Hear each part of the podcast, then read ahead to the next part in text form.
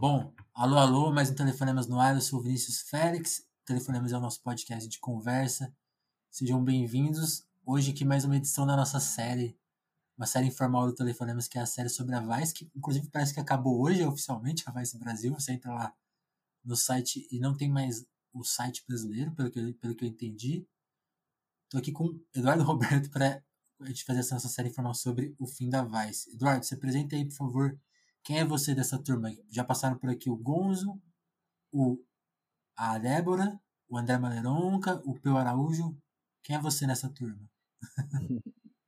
Tudo bom, Vinícius? Eu, eu sou. Eu era muito parte dessa turma, né? Eu acho que hoje sou menos e tal. A gente, cara. É, é, eu entrei lá, né? Em, deixa eu me apresentar primeiro, na é verdade. Eu sou Eduardo Roberto, sou jornalista desde 2007 por aí. E eu trabalhei muito com música na minha carreira profissional, muito, muito jovem e muito esquisita, inclusive. E trabalhei na MTV, trabalhei no Estadão, no Estadão não fazia música, mas dei meu jeito lá, fiz algumas coisas. Trabalhei na trabalhei para o estado várias vezes, na prefeitura, na Secretaria de Cultura, inclusive do Kassab. E era bem da hora, velho. Era legal o negócio que eu trabalhava, era tipo um bagulho de dança e teatro e tal, chamava Núcleo Vocacional. E era um Sim. bagulho de, tipo, curso de teatro e dança, tipo, na periferia, assim, era mó gigante, cara, e era um pouca grana, e os caras, tipo, 30 mil, 40 mil crianças fazendo bagulho, como é bom um estado, né, um braço forte. Enfim, aí... Sim. e eu, eu fiz PUC, né, não terminei, deixo isso publicamente ah, é? firmado aqui, juro. Eu comecei a trabalhar no Estadão no meio da faculdade, aí. Aí já era, velho. Engraçado, cara, porque eu, eu, eu, eu, também entrei no Estadão, tipo, no último semestre, e eu tava aqui em Ribeirão. Então, tipo, eu fui, fui lá, falei com os professores, falei, cara, preciso lá trabalhar, vocês, vocês rola? Assim, deixa, deixaram, eu faltei o último semestre inteiro. Foi meio assim, mas aí eu não. Eu fui lá, conversei com todo mundo, falo, não, eu termino, eu vou fazer, mas não fiz. E eu tava fazendo um TCC que era meio barra pesada, cara. Que foi, inclusive, esse, no fim das contas, foi esse TCC que meio que me ajudou a me colocar no bagulho do som. Eu meu amigo Maurício, lá, meu colega, uhum. tava fazendo um TCC que era sobre o sabotagem, né? Que foda. Só que a gente, jovens inexperiente, tipo, começou a falando da da morte dele, né? Aí a gente foi tentar entrevistar as pessoas já sobre a morte dele, né? Aí deu muito errado, aí tipo ninguém queria falar, a história é barra pesada, né? Sim, sim. E era, e, era bem a época, era tipo foi pouco antes da prisão, do julgamento, né, do cara que assassinou ele. É, de acordo com a lei, o Sirley lá. E tava todo esse clima e tal, eu cobri o julgamento pro Estadão, o promotor da época me deu uma cópia do processo. E foi doido, velho. Eu aprendi muita coisa sobre a vida nesses momentos aí. Enfim, aí, tudo isso, imagina, isso era em 2009, 2011, né? O Brasil, o Brasil era o Brasil da capa da Economist lá, né, velho? Eu fiz pro, eu fiz com ProUni na, na PUC, né? Eu jamais ia ter dinheiro para pagar a mensalidade da época, que nem era tão cara, se você pensar hoje, pra época era meio caro, era tipo uns 900 reais. Sim, hoje em dia hoje é baratinho. é. E aí, enfim, foi essa caminhada aí, o Brasil tava decolando 2009, 2011 ali. Todo mundo vai, acho que você também é um pouco isso, todo mundo, a gente que era suburbano assim, de uma vida mais fodida do que a classe média normal, velho, tipo, no Brasil, sim, na sim. maior parte da história do Brasil, as pessoas cresceram e morreram mecânico de esquina, trampando no boteco, motoboy, tá ligado? Sim, a, a, gente foi à faculdade, né? É, a gente teve essa porta, velho, a gente conseguiu, né? Então a gente. E a gente foi surfando, né? Tipo assim, a minha impressão com a minha vida de 2004 pra frente foi, velho, uma um escorregão para cima, assim. Sim, sim. que a gente não tinha nenhuma possibilidade psicológica de lidar, mas foi plau, e aí, sei lá, né, rolou isso aí. E eu tava super empolgado, e, é, e era muito curioso, né, tipo, é, eu tenho 30 e quantos anos? Vou fazer Esse ano, é, perdi, véio, depois dos 24 você vai perdendo, ó. vai perdendo a importância. É, vai ficando esquisito, né? É, e a gente que era roqueiro dos anos 90, foi um papo. Eu, eu, gostei muito do seu podcast, do, da vez que você conversou com o André Maleron, que era nosso chefe, ele é muito meu amigo, aí a gente conversa. E a gente, e tipo, era uma. Era, é, a conexão universal, assim, da linguagem do rock dos anos 90, de uma forma ou de outra, era um bagulho meio de achar tudo uma bosta, assim, mimista e tal, e especialmente a, a, a, imprensa. A gente era muito. Tinha muito pouca opção, né, velho? Era um saco de escolar revista, era caro. Assim, imagina, comprar. Sim. Não tinha revista gringa, você morava e... lá no, no bairro, no, em Santo André, que era o meu caso, não tinha revista gringa, tipo, Sim. Pra comprar era caro, enfim, era, o acesso era pequeno, não havia internet, velho, pra pegar um disco você tinha que pegar, alguém tinha que comprar, você pegar emprestado, gravar fita, eu vivi esse bagulho. Sim, eu, eu deixa eu te perguntar, por exemplo, na, na, sua, na sua galera lá, na sua turma, era só você? Porque, tipo, a minha lembrança é, tipo assim, só eu me importava com revista, assim, de pesquisar era um bagulho meio solitário. Além de tudo, era meio solitário, mas e era muita correria própria, né? Não tinha esse, recurso. Em Santo André a gente tinha tribo, velho, tinha turma. Tipo, esse bagulho ah. no colégio. Sempre tem, tipo, seis, sete. Aí quando você vai, vai subindo, vai aparecendo mais. Mas tinha bastante, né? Era, era um bagulho. Tocar, a gente era da rádio, tá ligado? Tipo, era uma, a par, era uma parte do mainstream o negócio. Tipo, eu, a minha impressão, pelo menos lá em, São, em Santo André, era essa. E e o bagulho era muito de rua também, né? Então, tipo, aquele bagulho, tipo, do Dazed and Confused, lembra desse filme? Eu amo esse filme. É muito caralho, mas tem várias ideias da hora. E que vai formando esses grupos, né? Tipo, as pessoas vão se dividindo identitariamente, assim, pô, naquela pô. E aí tem os roqueiros, tem os rappers, tem os punk, tem os metaleiros. E aí as pessoas vão lidando com essas com os conflitos tribal delas lá. E era muito doido, velho. Eu brigava na rua, ia nos shows, os caras saíam de faca lá. Era aquele final da São... É sério, São Paulo era violenta, velho, essa época. Você tinha. Você, se você fosse roqueiro cabeludo no show de rap lá, negolhava torto pra você sim. Se você. E o contrário, tá ligado? Vai pretão no show de metal. Sim, sim. Curioso que o metal, o metal era inclusive. Enfim, é, toda essa trama, né? A gente cresceu totalmente enrolado. A nossa história de roqueiro, pelo menos a, história, a minha história de ser roqueiro suburbano, é essa história de tribo, é um negócio mó macho, primal mesmo, assim. E é um negócio super importante da vida. E imagina, 2002 para frente teve internet, todos os discos que você quiser baixar, o tamanho da sua HD aí, comprava disco, gravava, queimava baixava música que nem um doido, velho. Lia sobre música 24 horas por dia. Era tipo um mundo, né? Começa a aprender inglês na internet. Sim. Ler o mundo, aí pintar Wire, pintar Q, enfim. Eu acho que esse era um bagulho.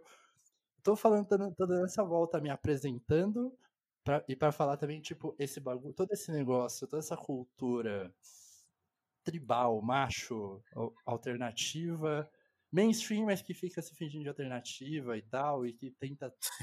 tá, tá, que é meio niilista, meio puto sempre, meio com raiva de todo mundo e tal. Era a linguagem que a gente cresceu e eu, eu a partir do momento que eu decidi ser jornalista, tipo, no colégio, assim, já totalmente envolto nessa parada, tipo, eu li o, o Mate-me, Mate-me, por favor, tá ligado?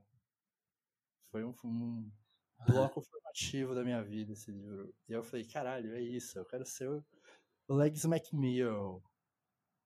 Eu quero ser o. Como é que é o nome do o Philip Seymour Hoffman queria, do filme lá, esqueci o de música. Não, é o Legs McNeil. Enfim.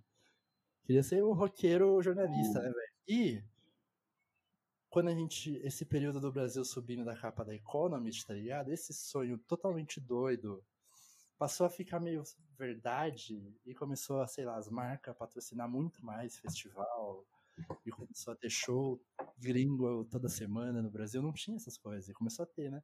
Aí começou a ter lugar para jornalista escrever sobre esse bagulho. É muito, é muito incrível. Não havia isso, velho. Tipo, não havia. Anos... A gente tem a impressão, às vezes, sei lá.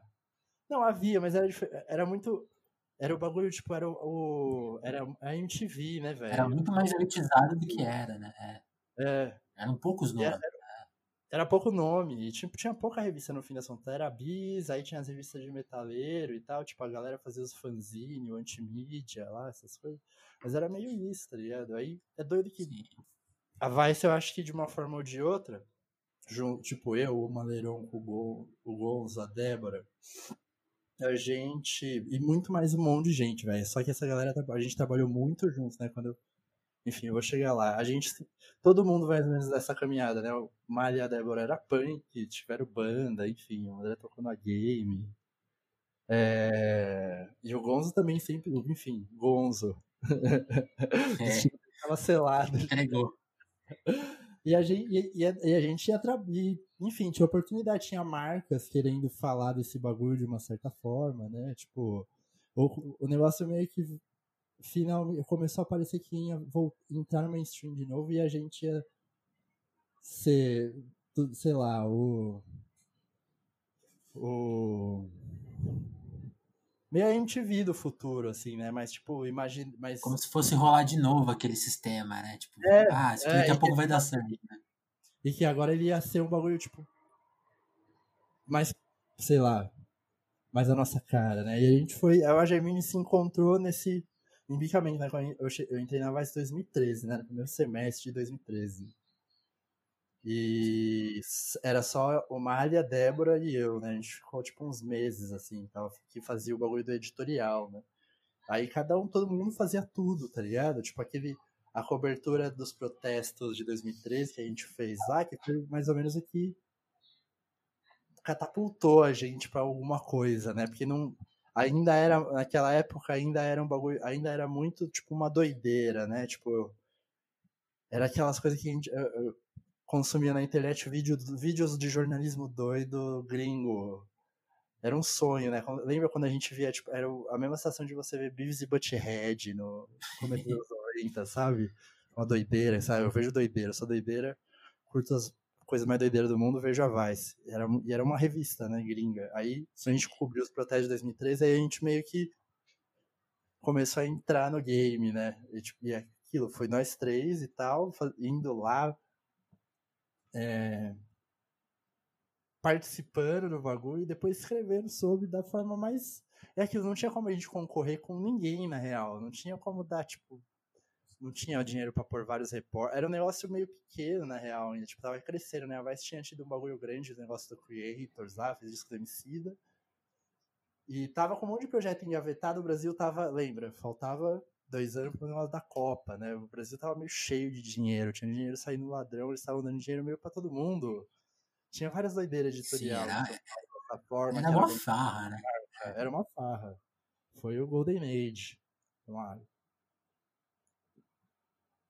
Daí, Saquei. Fomos lá, cobrimos um bagulho de 2003, aí o negócio começou, tipo, a crescer inadvertidamente, tipo, meio porque agora a gente, né, tipo, a gente tava fazendo os bagulhos do Brasil, de verdade e tal, e, e o negócio de 2013 foi gigantesco, né, foi uma explosão Sim. total. E, e tem, e tem aquele lance, né? Tipo, foi ali, tem toda essa história. ah, Foi, foi aí que as pessoas começaram a usar a palavra narrativa, né? Esses papos. E, e a Vice, É, a Débora até conta jogos. isso, né? Tipo, tipo, a Débora até conta isso né, no papo que a gente teve. Ela falou assim que foi fazer uma entrevista e a pessoa, de onde você é? E a pessoa, tipo, ah, da Vice. Ah, pra Vice eu falo porque as pessoas, quem tava lá na rua, entendia que, tipo, ah, tem uma imprensa que vem aqui mentir sobre a gente. Tem... Isso bem no comecinho, É, né? Quando ainda muito- era. Tinha muito disso. Tinha muito disso. É, a gente. É aquilo, uma parte. Por isso que eu contei toda essa saga do roqueiro suburbano e tal. que é pra justificar boa parte das nossas atitudes no negócio. Tipo, o meio. O nosso. Era. Não é niilismo, né? Era uma. A gente tentava fazer o bagulho da forma crítica, mas era, era pra ser direto. né? Tipo, não dava pra enrolar. A gente tinha é aquilo, não tinha muita grana pra fazer as coisas na real, tudo era muito na corretada. Como é, a gente teve, ficamos meses na redação como três, aí depois entrou o Gonzo, e aí, tipo, deu mais uns meses assim, aí a gente aumentou, tipo, de, de três pra 22, tipo, em meses, assim, também, um período muito curto de tempo, tá ligado? Os negócios dos projetos de Copa e tal, projeto de música, a gente fazia, tipo, seis, sete projetos de uma vez, lá tinha muito, era o que realmente é de onde vinha a grana, né? dos negócios da Vice. Tá? E nosso tempo era meio dividido lá, de fazer as doideiras, e tentava vender as doideiras. Ou pegava vontade das marcas de fazer doideira e tentava se encaixar. Encaixar. Tá ligado? Era muito difícil, inclusive. Tava conversando com um amigo aí, não sei se posso citar o nome dele, porque não foi uma conversa privada, mas é um amigo que tá com uma recente empreitada editorial aí na internet. Ele tava contando, é, é site patrocinado e tal, de edital, e que tá um saco para fazer, porque é um, imagina, se isso era difícil em 2014, imagina agora em 2020 com governo fascista. Então, tipo, é um inferno, Sim. na real. Mas a gente dava, enfim, aí era essa pegada, a gente tentava, sonhava, se angustiava para tentar fazer o tipo que a gente imaginava que ia ser uma MTV uma MTV da hora que, tipo, quisesse realmente fazer jornalismo, assim. Por mais que não conseguisse às vezes, mas que estivesse tentando e que queria. Aí a gente ia meio contra, a gente fazia as coisas meio contra. Contra, tá ligado? Os chefes. contra as marcas que estavam contratando, arranjava um monte de dor de cabeça, mas é aquilo, ao mesmo tempo a gente conseguia. É, sei lá, essa eu posso citar. Eu lembro que, tipo, num dos, uma das coisas da Skull Beats que a gente fez lá, um monte de coisa que época da, da, Skull, eu consegui colocar muito a Metanol, por exemplo, o coletivo lá do nosso saudoso Aquino, que enfim, era, eu ia, eu ia, negócio, eu achava da hora. Eu falei, pô, trap, velho, trap ainda vai muita gente ouvir trap, essas coisas de som moderno, cabeça até.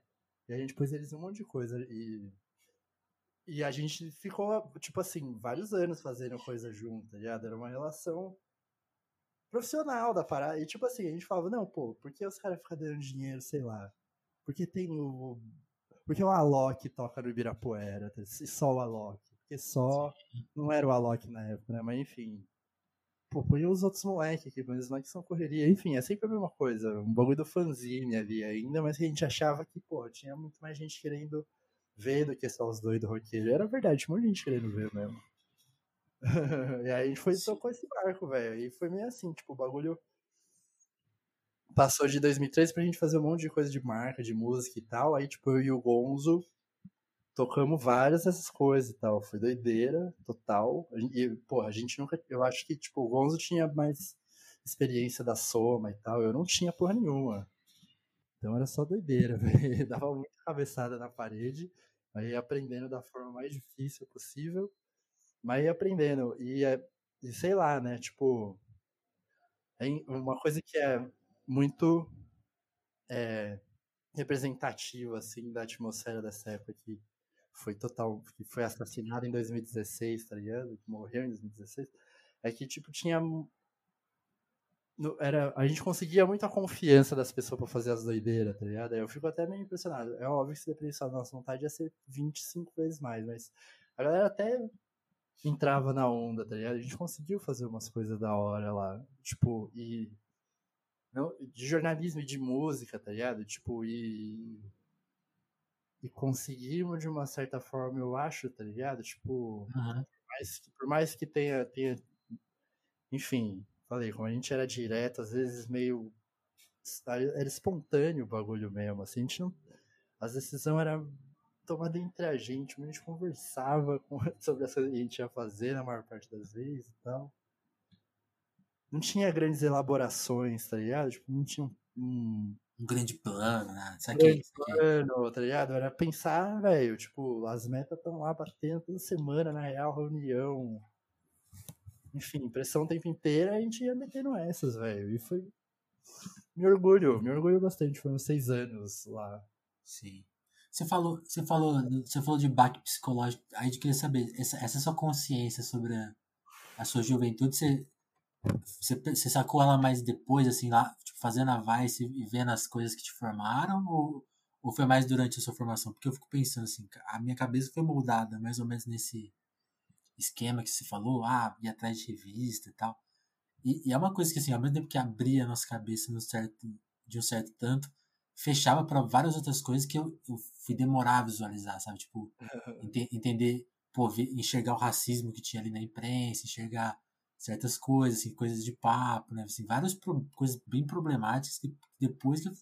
Como, como que você. O que, que você acha? Você acha que considero... esse baque bateu mais agora ou foi depois? Ou foi durante a, a, o trabalho na Vice? Não, eu, eu tive uma vida privilegiada, na real. Eu não nasci rico, mas eu vivi coisas muito da hora. eu e minha família era, tinha lá, enfim, os problemas de família e tal, mas o, o meu pai era militante do PT, tá ligado? Ah. Metalúrgico, nordestino, tá ligado? The Whole Bang. Tá aqui. Então, bagulho, a gente, enfim, eu, eu lembro de, de na eleição, que nem os memes lá da segurando a estrela do PT, lá, a gente ia votar, velho. Era isso, meu pai entregava santinho na rua, em reunião do sindicato, era amigo do vereador lá do bairro, tipo, era o bagulho. Da, era, ele, meu, meu pai participou das greves lá de, dos anos 70, né? Que foda. São Bernardo. Meu pai era metalúrgico. E aí, e tinha sindicato, caralho. Tinha churrasco sindicato, meu pai jogava no time de futsal. Enfim, era uma vida social, velho. A, a igreja, eu, né? Minha mãe era católica e tal, a igreja, a igreja era o padre que não tinha a mão porque perdeu no torno. Era essa vida, tá ligado? E, e aquilo, a, gente era meio. A política não era tão, tão abstrata na sua cabeça, né? Não, nem a pau, velho. Nem a pau. Nem a pau. Legal, legal. E aí, e aí esse bagulho foi a minha vida inteira. Tipo, eu estudei no, no, no na ET, lá em Santo André, né? um, não é, a, a, a ET é um grande projeto que deu certo, que deu certo dos Tucano. Trabalho, ensino técnico para todo mundo, agora todo mundo tá empregado, fazendo uma mecatrônica. e eu estudei na ET, fiz eletrônica lá, e, a ET era uma escola que você passava com vestibulinho, né, velho? E a gente fazia, sei lá, um uhum. festival de rock lá que a gente fazia, eu participei de umas dos dois lá, de organização. Imagina, um monte de moleque, velho, de 14 anos, pegava dinheiro dos moleques pra comprar os convites, pagava cachê pras bandas, assinava documento, era uma loucura, a gente fazia esse bagulho. Desde cedo tinha esse, e, e a E tinha tipo diretório do PCdoB. Tinha, os moleques eram militantes lá, velho. Eu lembro quando teve o 11 de setembro, eu tava lá na escola e a gente tava tipo no intervalo, sentado tipo no, no banco, assim, tá ligado? Trocando ideia. Uhum. E aí moleque que era um militante lá passa assim, tipo, pela cantina, né? Correndo e fala: Yes, yes, o que foi, mano? Você tá comemorando aí? Porra, derrubaram duas. As, derrubaram as Torre Gêmeas Nova York, mano. A gente, caralho, aí foi todo mundo pra casa assistir o bagulho. Eu vivi, a minha vida foi sempre assim, velho. Eu, eu meio que não escolhi. Eu não escolhi. E aquilo, mais outra coisa, os moleques lá do meu bairro, eu, inclusive tô trabalhando com ele aí, um amigo meu Júnior, que desde os moleques têm 12, 14 anos, os moleques faz festival do bairro, aluga salão de festa fazer show do punk, do Gritando HC. Sempre foi esse bagulho. Aí, esse bagulho que te ensina o que. É, é, tentando fazer esse negócio desde cedo, você aprende que na verdade tá tudo contra você, velho. Se você quiser fazer qualquer coisa, você tem que fazer contra a vontade de um monte de gente. Sempre assim. E quanto mais quanto mais baixo na escala socioeconômica você tiver, mais difícil é, tá ligado? Se, sim, sim. Se não tiver uma, se não não é a gente quanto mais você é mais é, como é que é vulnerável à instabilidade você fica, né, velho? É doido que a gente insiste nessa ideia que é uma ideia muito importante tanto a, a, o fato da Vice existir no Brasil, o fato de eu ter sido empregado por muitos anos em muitos lugares, pra mim é muito simbólico já, tá ligado? Sinal que, porra, por um, pelo menos por um curto período de tempo, teve oportunidade pra esse tipo de coisa acontecer no Brasil. Eu acho um milagre, tá ligado? Isso aí aconteceu poucas vezes na história do Brasil. Eu me sinto um privilegiado de poder ter passado por tudo isso. Estar passando por tudo isso. Sim, sim. Porque isso que eu ia te falar, é, acho que assim, você falou de baque psicológico, eu te perguntei esse baque na adolescência. Não, não rolou pra você, porque pra mim rolou, né? Assim, acho que a minha formação, ela, né, nesse sentido, ela foi mais. um pouquinho mais lenta, assim. Eu, eu, eu não tinha essa, essa convivência tão perto da política. Pra mim era tudo uma coisa mais distante, mais fria, né? E você. Às vezes, Sim, às vezes eu... problema, problemas aconteciam e a gente meio que não entendia, não era do nosso dia a dia. Não sei, não sei se é porque a vida no interior, vocês têm, vocês têm essas coisas. Mas ne- nesse Cara, segundo eu- momento, esse segundo momento de baque, que é você, que você tá falando, né? Você trabalhar no espaço privilegiado que era ali da Vice, com certo conforto, tipo, ah, chegamos aqui, né? Quando você foi sacando que, tipo, caramba, não era pra gente estar aqui, não, esse espaço aqui é, é- era dos... É, não era era dos- isso. Não, veja bem, vou discordar da sua Hum. afirmação. Pra mim, Hum. Primeiro que não tinha conforto. Falei, insisto, era uma coisa. A gente fazia o negócio com. Então, conforto relativo. É, tipo, você ia. É, era, é aquilo. É um privilégio ter vivido toda essa doideira, esse milagre que aconteceu, tá ligado? Mas ele custou. Pô, custou. Tá ligado? Foi. Saquei. É, o, o é, é aquilo. O que essa formação política minha me ensinou é que esse, é todo de pouquinho em pouquinho todos os dias, tá ligado? Alguém vai tirar algum, vai tentar tirar alguma coisa de você, tá ligado? Saquei. Viver é o desafio de ficar tentando evitar isso às vezes, mas vão tirar, ah, vai, se o Bolsonaro, sei lá, O Pra todo mundo. da vez, é. a realidade, tá ligado? Sim, e tudo sim. sempre foi assim desde o início. Eu acho que continuará agora. Agora mais pessoas no Brasil vão precisar do que da 10 anos atrás vão precisar passar por isso, tá ligado? E assim vamos, eu acho. Aí, não, para mim, não, o meu baque psicológico é, é- essa é a parte o meu- o meu- quando a gente quando acabou a Vice, né? Ela foi acabando, né? A gente, eu saí no começo de 2018. Que aí o clima no Brasil já tava totalmente azedo, né, velho? Tava Já tudo desmoronou muito rápido. Já, já tinha dado bosta, né?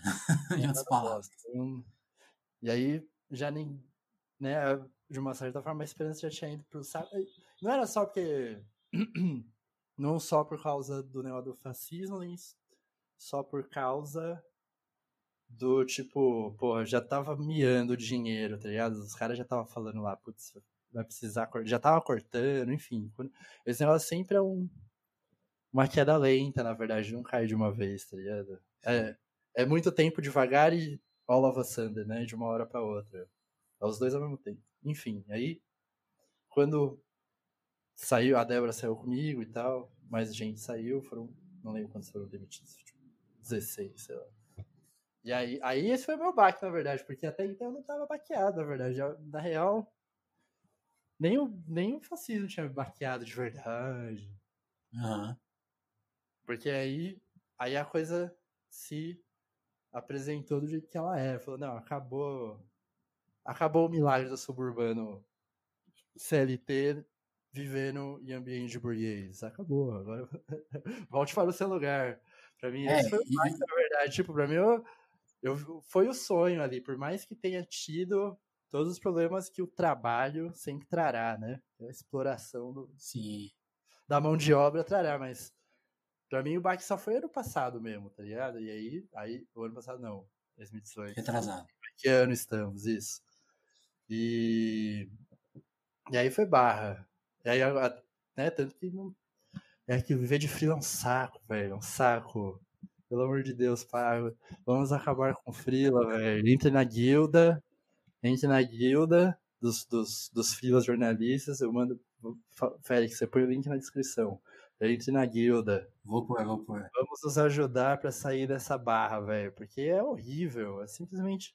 Aí, é doido, né? Pra mim, a forma principal de você ter contato com a realidade hoje em dia é trabalhando. Sempre foi assim, né? Quanto Sim, marxista. sim.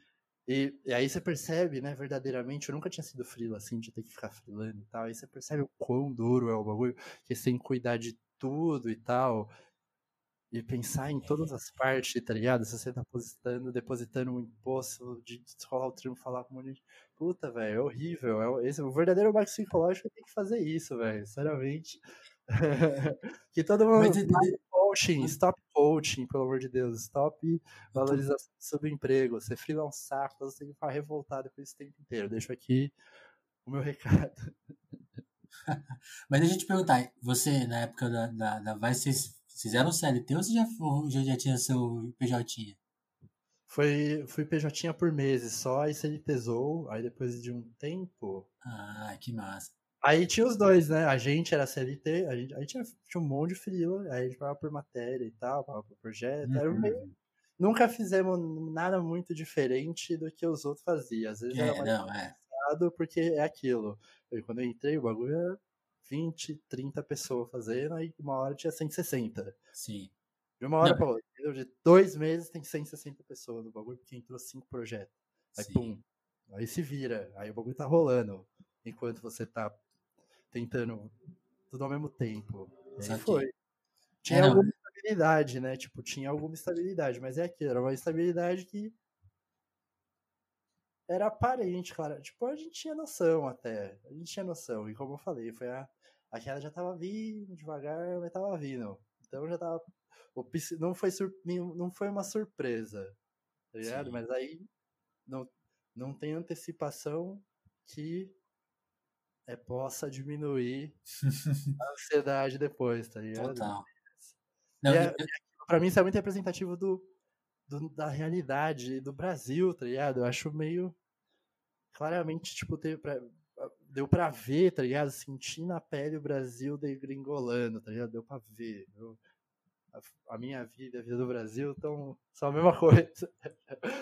tá ligado? Tipo, a, o desmonte, né? Foi um desmonte. Você tinha um bagulho aqui, agora não tem mais. Eu imagino Sim. que isso vai ser para um monte de gente no Brasil, milhões de pessoas, isso ainda vai aumentar, tá ligado? Enfim. Sim, sim. Muito eu, triste. Eu... A gente não tinha, não pensava isso em 2012, velho. Em 2012, ninguém pensava isso no Brasil. Não, é impossível. Eu, eu, lembro, a minha trajetória pode ser basicamente assim, se você for ver em empresas jornalísticas. Né? A empresa que eu entrei em 2012, CLT, pô, nem, nem tem discussão, irmão. Você já vai traz sua carteirinha aí. Em 2015, eu ouvi pela primeira vez. Então, você quer CLT ou Freela? Ah, eu quero CLT. Então, você vai receber é, X menos. Tinha esse chaveco. Tinha esse chaveco. Aí, putz. E, aí, de... e, a par... e a partir dali, 2017, 16, eu nunca mais ouvi falar CLT. Não, Juliano, mano, tipo, eu acho é aquilo, uma das coisas também que, tipo, eu não sei se isso é o sintoma ou se é a doença, tá ligado? Mas, tipo, parte do processo de degringolação do Brasil e da nossa mente, de todo mundo, né? Todo mundo maluco. Uhum. Pra mim, faz, também tem uma, um, um fator importante nesse negócio, especialmente pra nossa classe de jornalistas, tá ligado? De produto, conteudistas, como diriam, diziam o nosso chefe gringo, né? É que, velho, tipo, tem uma aversão profunda e uma repulsa a qualquer tipo de solidariedade. Total. É um mato sem cachorro total, velho. E é, e é uma. E é, a gente, eu, você, a gente era muita exceção, acho. Ainda. Né, vamos passar pela. Ah, a gente é homem, hétero, sei lá o que, beleza. Mas você ser meio pobre, ter nascido pobre ser jornalista é meio raro, velho. São poucos, velho. São poucos.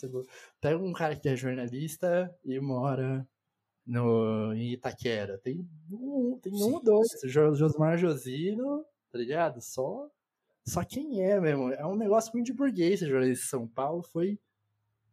A gente viveu o período que talvez ele tenha sido o mais diverso, na verdade, né? Tinha muito doido eu por aí. Que sim. Eu, eu, eu sempre fico assim, será que, será que a gente era incompetente? Mas eu penso, não, não. não nasceu pobre. A gente só nasceu Exato. pobre. Classe, classe porque, é porque é muito louco. magra. Sim, porque é muito louco. Você fala assim, eu, eu vivi um pouco segurança assim, até eu me sacar, tipo, não, não é a minha incompetência, assim. Quando você vê seus pares, assim, da, da, que vieram no mesmo lugar que você, também não, não dando muito certo na, nos termos que eles imaginaram, você fala, ah, não, saquei. Sim, é, é, é, meio invariável. Você vai ver quem, quem, quem consegue um destaque mais amplo, geralmente tem sobrenome, já tem, é, uma, tem uma linhagem, né? Nelson Rodrigues, depois, pode, pode olhar aí, velho. Não tem, não tem essa. Estudou no Colégio do Rio, sei lá o quê, teus amigos, mano. Enfim, é aquilo. Eu ainda acho que, obviamente, não, na situação que eu tô aqui agora, não tô falando meio. Não tô falando de fora, tô falando de dentro, né? Talvez eu tenha realmente, de uma certa forma, incorporado um pouco da burguesia dos jornal roqueiros de São Paulo e tal, os mesmos de sempre. Aí é óbvio, né? mano, o negócio faz parte da nossa linguagem, a gente cresceu lendo, não tem. uma hora você volta no negócio ali, faz, entendeu? É um pedaço do quebra-cabeça. Né? Tem como você tirar fora, velho. É muito difícil, demora muito tempo. Um dia a gente chega lá, enfim. E, mas, mas eu me sinto, sempre também me senti meio deslocado em toda a situação. E eu, mano, isso é uma coisa que eu acho que era da hora realmente da Vice. Que, né, tanto que tenho ainda conversa com as pessoas de lá e tal, temos um, uma vida.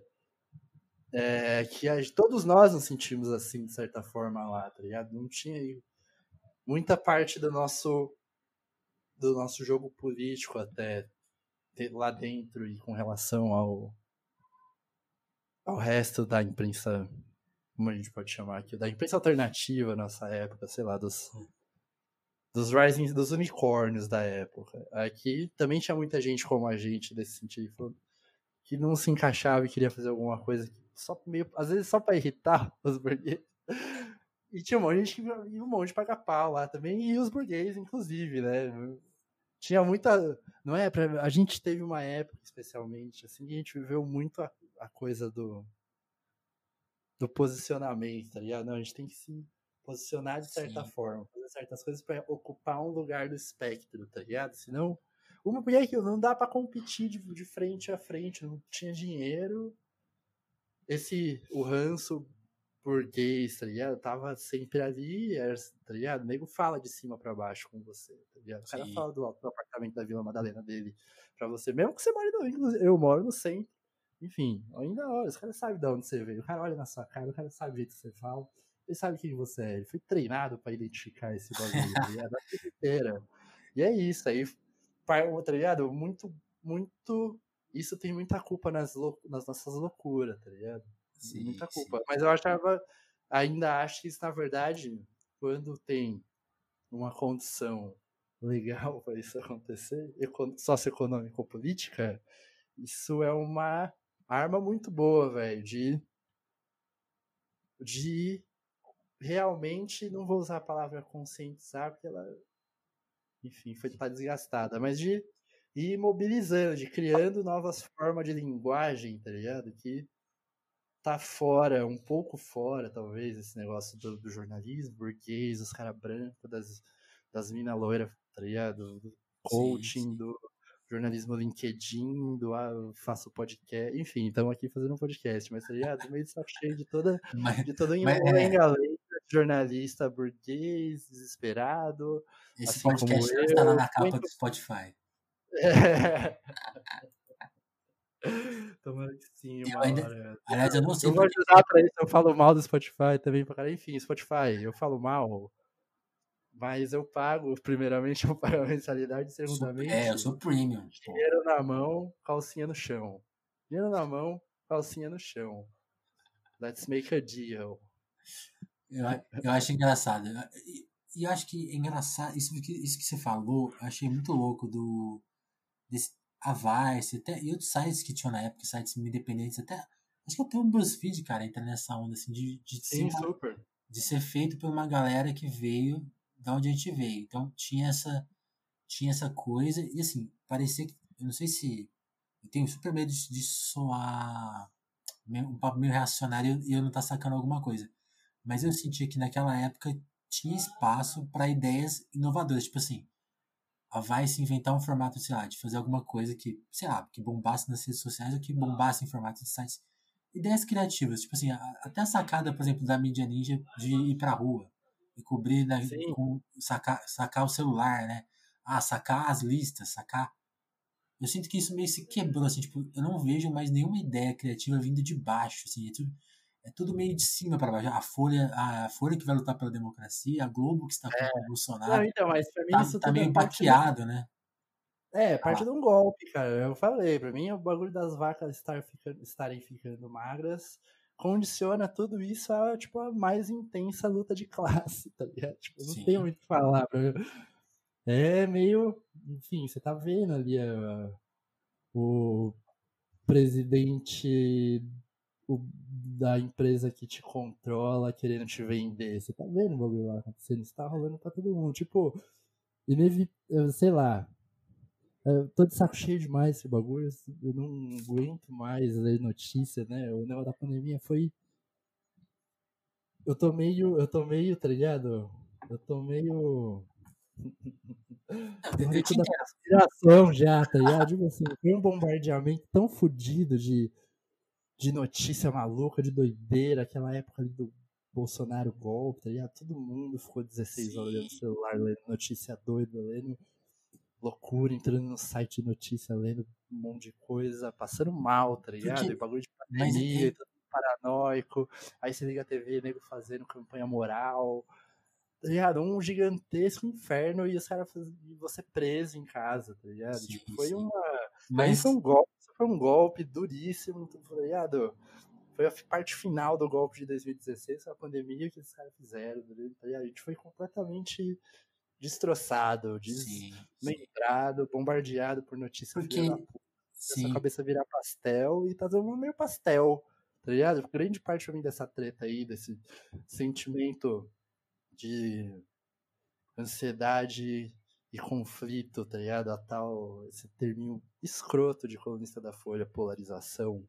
Mano, não tem polarização, tem, mano, os ricos, tá ligado? Ficando mais rico e mais defensivo do, do da riqueza deles e arranjando briga, né?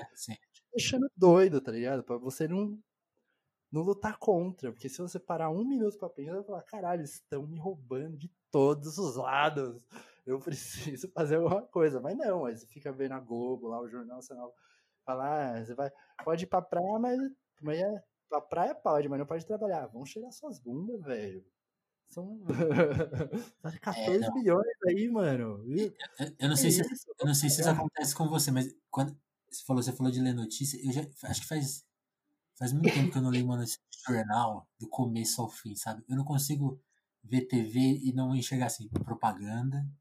É, não, nem, eu não consigo mais propaganda, tá ligado? Propaganda autoritária. É, graças, tipo, graças a Deus tô com um, um job, pra usar o termo corrente, um job eu, aí eu consigo pensar em outra coisa que apesar de ser uma coisa que está absolutamente nas notícias, campanha eleitoral, mas eu, aí eu vejo só um pedaço desse negócio e não fico vendo a propaganda ideológica, tá ligado? Tipo, a lavagem cerebral que esses caras ficam tentando fazer. É muito intensa, eu tô muito Sim. inundado por esse sentimento de revolta contra isso, tá ligado? Tipo, óbvio que tem pandemia, óbvio que você pega a porra da doença, você pegar, você morre se você moscar.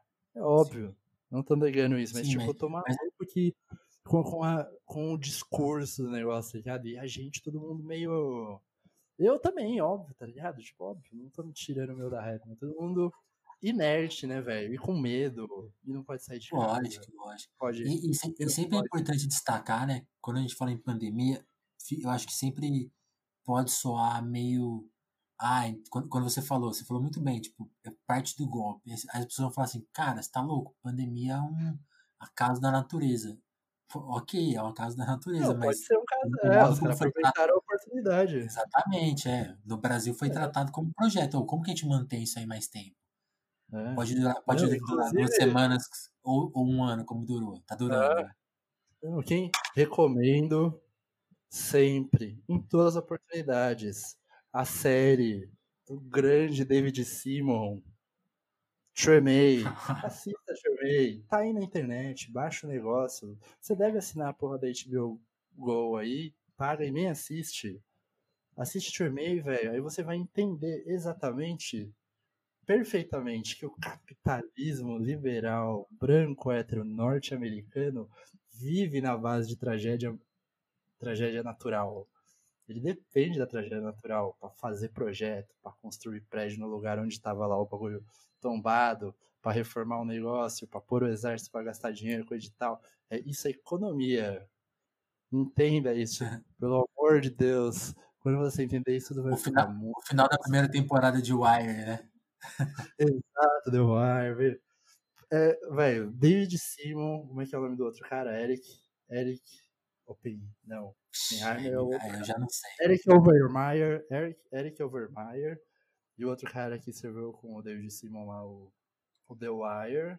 Ed Burns. Não, eu piro dos caras, sou fã, velho. De verdade. Não, eu piro, depois que eu vi a, depois que eu vi, depois que eu vi a primeira temporada. Depois que eu vi a primeira temporada de The Wire, eu não vejo um prédio sem pensar, caramba, esse prédio foi construído a custa de quê? É, velho. Esse é o único jeito certo. Uma coisa que eu aprendi na.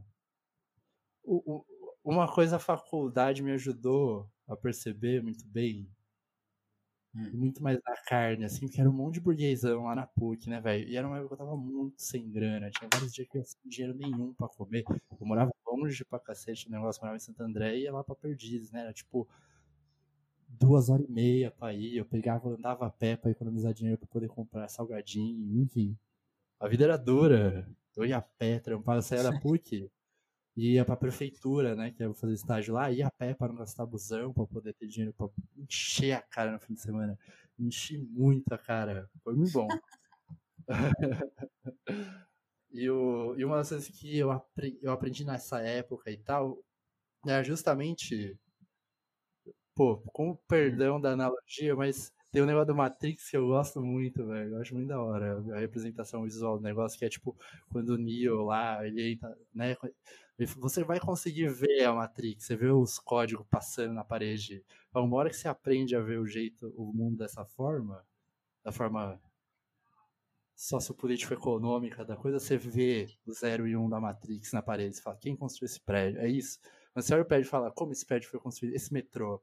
Quanto dinheiro passou para construir esse metrô aqui? Aí está vendo o 0 e 1 um da Matrix, tá vendo como é feita realmente a realidade. É assim, velho. Um monte de velho fazendo esquema de licitação, de construção, economia, enfim. É pesadíssimo, cara. É, é, é, é, a engenharia da pandemia ela é, ela é altamente complexa, porque ela nunca vai. Eu, eu não consigo imaginar ela sendo denunciada graficamente, assim, pra. Perdão, perdão do anglicismo aí. Não, cara, vai ser um. Sim. Por isso que eu tô pessimista, falando, não, vai ficar pior, é inevitável, porque é um clima horroroso e é um crime horroroso. Não culpar, é, é muito difícil culpar. O culpa o político, ninguém consegue, não vai conseguir. É. Mas era muito fácil, é só culpa, a culpa é dos ricos, meu irmão. Não tem muito o que discutir, na verdade. É, todo mundo sim, percebe isso de uma forma ou de outra. Sim, tá ligado? Tem que ver a Matrix na parede lá e fica puto com a Matrix, não com a parede, enfim. Eu acho que, tipo assim. A, a Segunda Guerra. melhor, a primeira. Não, a Primeira Guerra. A Primeira Guerra a Primeira Guerra ela tem um clima meio. O, o, o, prenúncio da Primeira Guerra tem um clima meio assim, né? De acordo com os livros e tal. Tipo, de que era inevitável, de que algum conflito ia rolar. Porque é um, o clima de treta estava totalmente no ar. Era só ah, sim, sim. apertar o. Tá ligado? Acender o isqueiro. O ar tava cheio de gás. A gente tá meio ficando nisso, mas é aquilo. Eu não, sei, não posso fazer a profecia se vai ter guerra ou não, mas, tipo, de uma certa forma, para mim a guerra já está rolando, tá ligado? Tipo, os caras tentando lutar pelas últimas batata que não tá podre, tipo, a unhas e dentes, tá ligado? E dando soco na cara de quem inventou mais de verdade. Sim, sim. E a gente no meio, sem a menor possibilidade de pegar uma batata que não esteja podre, tá ligado? E aí eu sim. acho que vai. Aí, só que isso tudo se dá nessa plataforma horrorosa, na rede social, tá ligado? Nos parquinhos do Zuckerberg. Tudo privatizado, tudo delimitado, tudo sendo é, observado e analisado até o último tudo, detalhe e tal, tudo girando muito dinheiro. coreografado, né? Coreografado e, e telemetrizado, tá ligado? E, e, previsto em vários cenários com inteligência artificial e o cacete. Tá ligado? Tipo, aí eu acho que a coisa fica muito é difícil. imaginar um Ferdinando nessa, nessa história. É, tipo, o Ferdinando é todo dia. Todo dia que o Bolsonaro faz uma doideira, sai notícia em todo site, fica todo mundo desesperado. Tá ligado? Nada, na verdade. Todo dia é um Ferdinando. Só que aí, tipo, é o dia da marmota, tá ligado? Ele nunca morre de verdade. Exato. Ele fica voltando, ele volta. Todo dia matam o Ferdinando. Nunca entra em guerra. Todo dia mata o Ferdinando. Precisa parar de ficar sabendo que o Ferdinando morreu, de certa forma, tá ligado? Tipo, acho que realmente ele tem. Ou entender, tipo assim, quando o Ferdinando morre, você não tem que pensar, pô, o Ferdinando morreu. Você tem que pensar, por que estou sabendo do Ferdinando ter sido morto? Exatamente. Tá Qual o interesse de Exatamente. quem está me informando sobre o Ferdinando? Porque a gente já tá nessa. Enfim, do vídeo da. Duvide da sua realidade, velho. Você liga a TV, tá lá o Atila falando do bagulho do TSE. Pelo amor de Deus, desliga a TV, velho. Sei lá, eu tô nessas. É, Esse é o meu bizarro, clima. bizarro. Não é bom, não é bom. É, mas eu acho que dá até, tá ligado? Ih, vai ser muito difícil escolar dinheiro, pagar aluguel, comprar comida. Vai ser pra todo mundo. Até quem é boy, vai, vai passar um perreio ou outro. Até quem é boy. Sim, sim. E aí a gente vai ter que achar E- forma, não tem outra forma, tem que achar ferramenta pra lutar contra a doideira e tal. Usa o que você tem, usa o que você viveu até agora pra lutar contra a doideira. É esse meu recado, ou Sim. mais um recado. É, não, porque é muito isso, esse negócio do. Tem, tem aqui o Mark Fisher, né? Saiu o livro dele agora, né? E ele tem, tem esse capítulo lá no. Realismo Capitalista. Tem esse capítulo lá, né? O que, que acontece se você faz um protesto e todo mundo aparece? Às vezes eu fico com a impressão que, tipo, quando ele discute ali, ele usa a figura do Live Aid, né? E Live Aid, assim, eu fico imaginando assim, pô, é um negócio que todo mundo meio. Quem tava ali na época tinha possibilidade de ver na TV e tal, fazia parte, assim. Eu fico pensando assim, esse, esse protesto que todo mundo que todo mundo participa, é meio, parece que ficou meio delimitado quem vai poder cobrar, sabe? Tipo assim, então você vê na você falou da propaganda na TV, nas notícias. É meio isso, né? Tipo assim, é a Globo falando, pô, queimada é ruim. Na propaganda é agronegócio. Pra Aí você é, vai é ver, doido. sabe? é tipo, doido, parece que é um cirquinho que ficou menor, assim, Não, é um mega a cirquinho. ficar irrelevante. É um mega cerquinho. Pra mim, o problema é o seguinte, como eu falei no começo da nossa conversa, tipo, parte importante dos lucros da Vice Brasil depois de 2013 são tão diretamente ligados aos protestos de 2013, tá ligado? Não, Aham. obviamente, obviamente, obviamente, é, a gente foi lá, cobriu, honestamente, ninguém tava armando nada com ninguém, não tem uma grande conspiração, não tem. Mas é, tudo isso é muito vendável, tá ligado? Eu, como eu falei lá também no começo, tipo, naquele momento, É, é uma roupa que se veste, é. é uma roupa que se veste e uma roupa que se fala pros outros comprar, mais importante, especialmente do ponto de vista Total. da comunicação. E, e ela tava. E ela, a partir de 2013, ela permeou todos os poros da sociabilidade no Brasil, tá ligado? Tipo, ela plums. Todo mundo aproveitou esse momento, tá ligado? Pra se falsamente politizar e vender produto. Todo mundo, de A a Z. E aí isso é o, é o papo totalmente do Mark Fisher e tal, que, tipo, mano, todos os.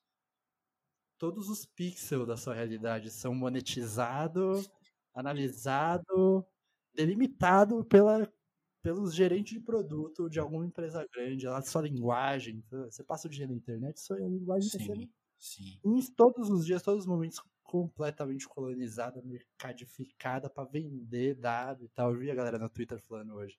Pô, assinei a net semana passada, já tô recebendo tipo SMS cinco vezes por dia de bagulhos que eu não faço a menor ideia do que seja. É isso aí, velho. que Você, Total. você não quer. Qual o seu valor pra net lá? Não é você pagar a sua internet, é ele vender. Enfim, aí esse bagulho tá em todos os lados da realidade agora. E completamente saturou. Pra mim, isso é um, a gente tá vivendo. A gente tá vivendo, tá ligado? Num mundo de. ima- eh, Que os. re- Imagina você ser reaça ali, 2013, 2014 e tal. E era, né, aquela época era um tipo diferente de reaça. Um tipo diferente de reaça. Acho que era mais olavismo. Assim. É, Que era o pré-olavismo, né? É, é, pra mim era olavismo ali já, já era mais ou menos o que é hoje, era menos popular, assim, mas era, pra mim, era, pelo menos era a face mais, a face da coisa, né, o- a frente na minha vida, e tinha muita raiva do bagulho da Vice e tal, a gente recebia ameaça, e-mail, ah, tá ligado? A Marli foi fazer um curso na Alemanha, jogo de segurança para jornalista, segurança digital para jornalista por causa dos negócios, recebeu ameaça também, Uhum. e eh, teve vários momentos esquisitos no negócio. Obviamente que era um joguinho psicológico. Sem vergonha, a gente não ficou dando publicidade. Eu acho que talvez seja a primeira vez que a gente tá falando isso em algum lugar. E não caímos na cilada e tal. E, enfim, esse negócio tava super quente. Né? Os caras tinham muito saco. Tinha vezes que, tipo, tinha muita. E eu- aí eu- talvez a gente tenha sido usado como um dos laboratórios de testar robô ali, tá ligado? Caralho. de campanha difamatória e tal, porque tinha época que era do nada, vinha, tipo, mano, o volume de menção aumentava 10 mil vezes, em algumas horas. Tipo, óbvio que isso tem a ver com a internet estar aumentando no Brasil aquela vez, mas era, tinha cada coisa doideira, assim. Enfim, e tipo. E, e vocês afrontavam muito... meio moralmente, né? Era um alvo meio fácil, né? Porque todo mundo ia pegar um certo ódio. Não, é aquilo, a gente muitas vezes. Não, e aí a gente passou a cobrir o negócio. Passou a, é, de matéria. A tratar o bagulho como o problema é que, é, sei lá, era o problema que ele era, tá ligado? Pode ter Sim. tido um monte, é, como eu falei desde sempre, muitas das decisões era tomada em uma hora, não dava pra ficar trocando ideia pra cacete pra fazer. Trocar, fazer, ver que dá, depois arruma, não tinha muito... Quando dava para pensar, dava, mas na maior parte das vezes não dava para pensar muito, porque, mano, insisto, grana curta, não tinha vários repórteres fazendo negócio. A Marie foi o primeiro emprego de jornalismo dela, foi lá, velho. A gente foi todos fomos aprendendo junto como fazer o negócio o tempo inteiro, tá ligado? Nada era nada era dado, nada era dado. Tudo a gente construiu tipo do tijolo, do, do piso, do fundamento, do ponto de vista simbólico da coisa. Então era gigantesco e em determinado momento, tá ligado? Tipo, eu acho que em grande parte os caras conseguiram de uma certa forma, eu acho, com, enfim, eventualmente depois com volume mesmo, a criar essa eles ajudaram a formatar, eu acho, esse ódio ao que a gente fazia ali, tá ligado? Deram meios. As ferramentas. É aquilo. Quando você faz isso, você dá o quê? Ferramenta simbólica pra pessoa trabalhar, tá ligado? Você dá nome pra coisa. Os caras deram nome para várias coisas ali. E eu fico achando a todo instante, já falei isso no Twitter e tal, foi pra mim muito tipo do esquema mesmo é, ideológico não do Bolsonaro, mas do governo Bolsonaro, tá ligado? Bolsonaro é uma coisa um pouquinho de, diferente disso aí. Mas uhum. do governo Bolsonaro, tá ligado? Tipo, especialmente o lance da comunicação, assim, como eles operam, velho, a imprensa, tá ligado? E o, a temática deles, tipo, tá ligado? O, o projeto editorial da comunicação do governo Bolsonaro, pra mim, é como se ele fosse um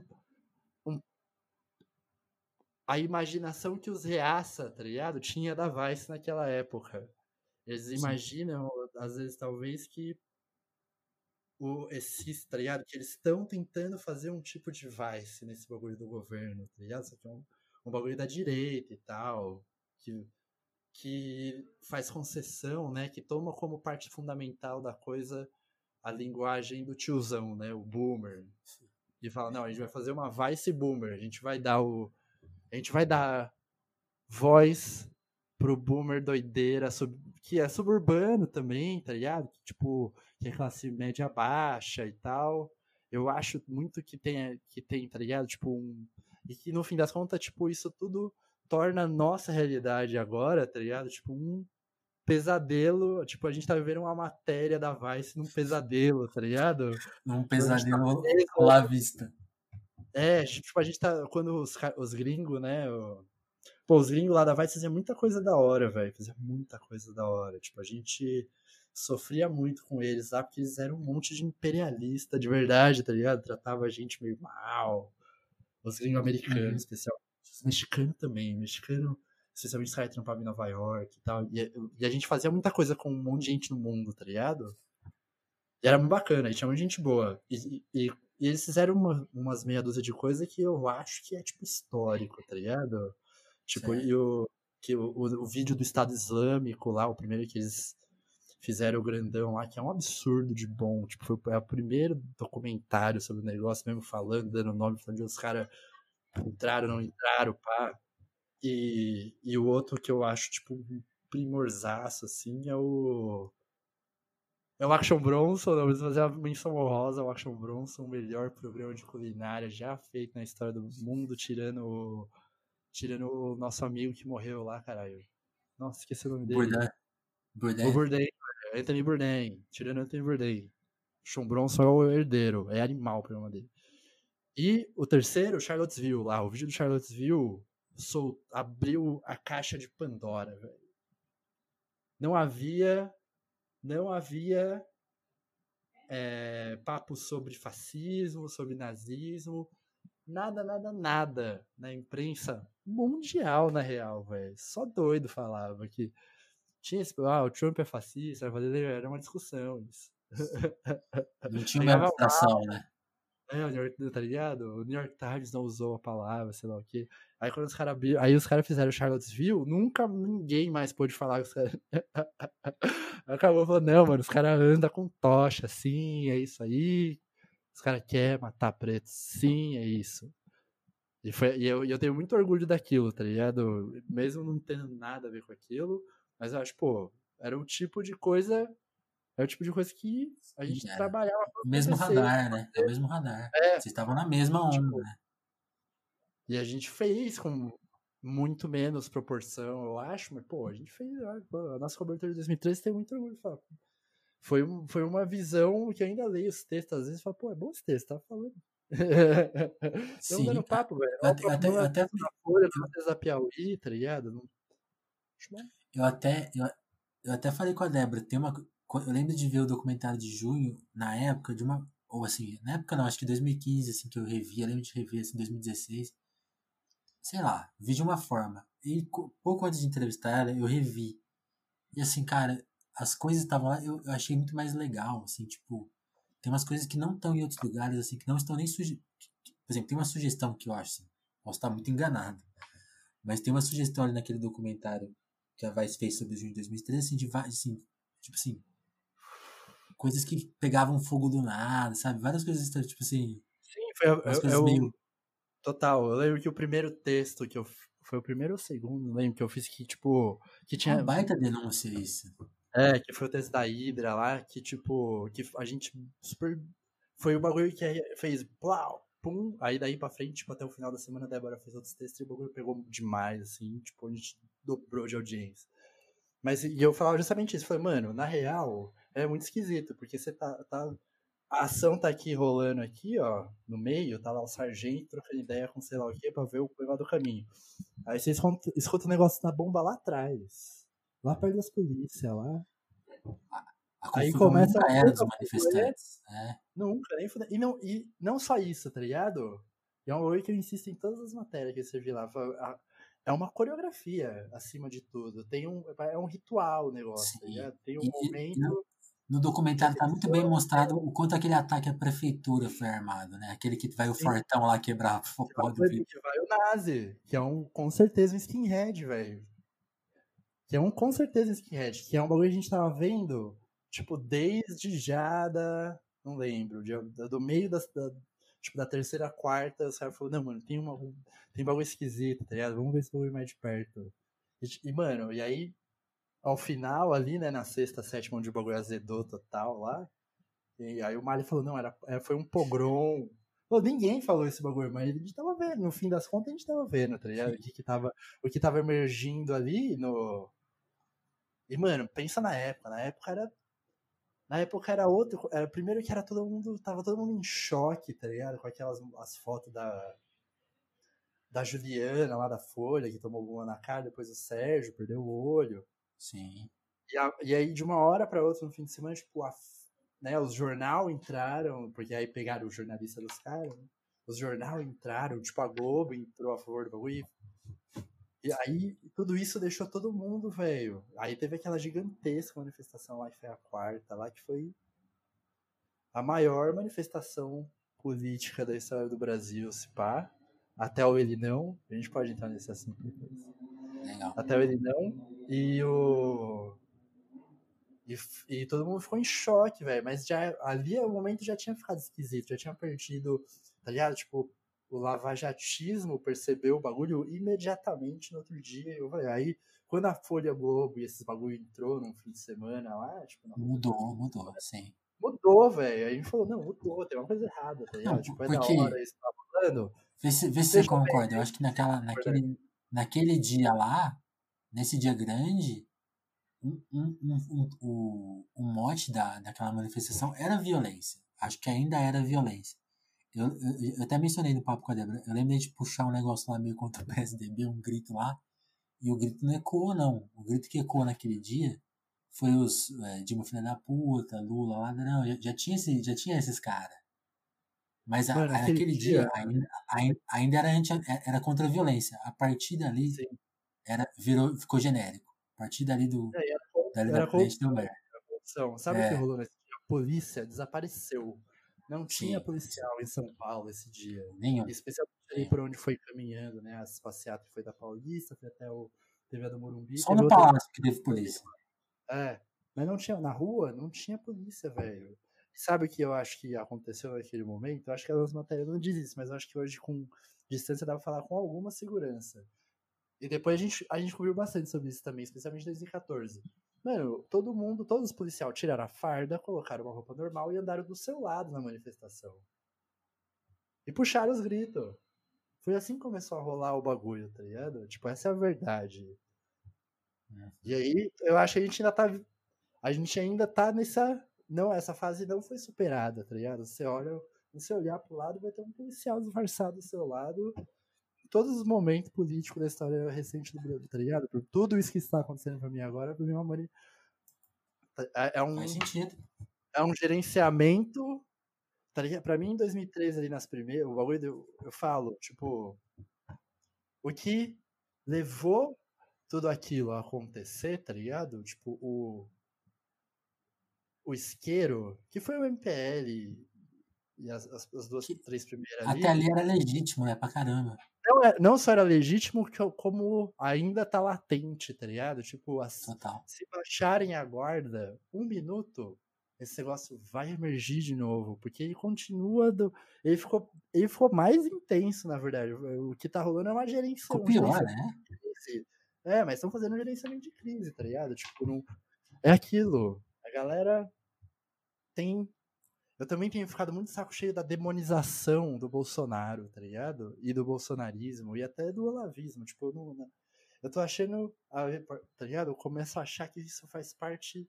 Ficar falando esse negócio também faz parte meio do baile, da coreografia, tá ligado? Tipo, não é nada disso pra mim mais, tá ligado? Tipo, pra mim, a minha sensação é mais isso. O Bolsonaro e tudo isso aí, tá ligado? Pra mim é um grande esquema, um projeto de comunicação, tá ligado? Pra aplacar. o, Bona, é o Bonaparte deles.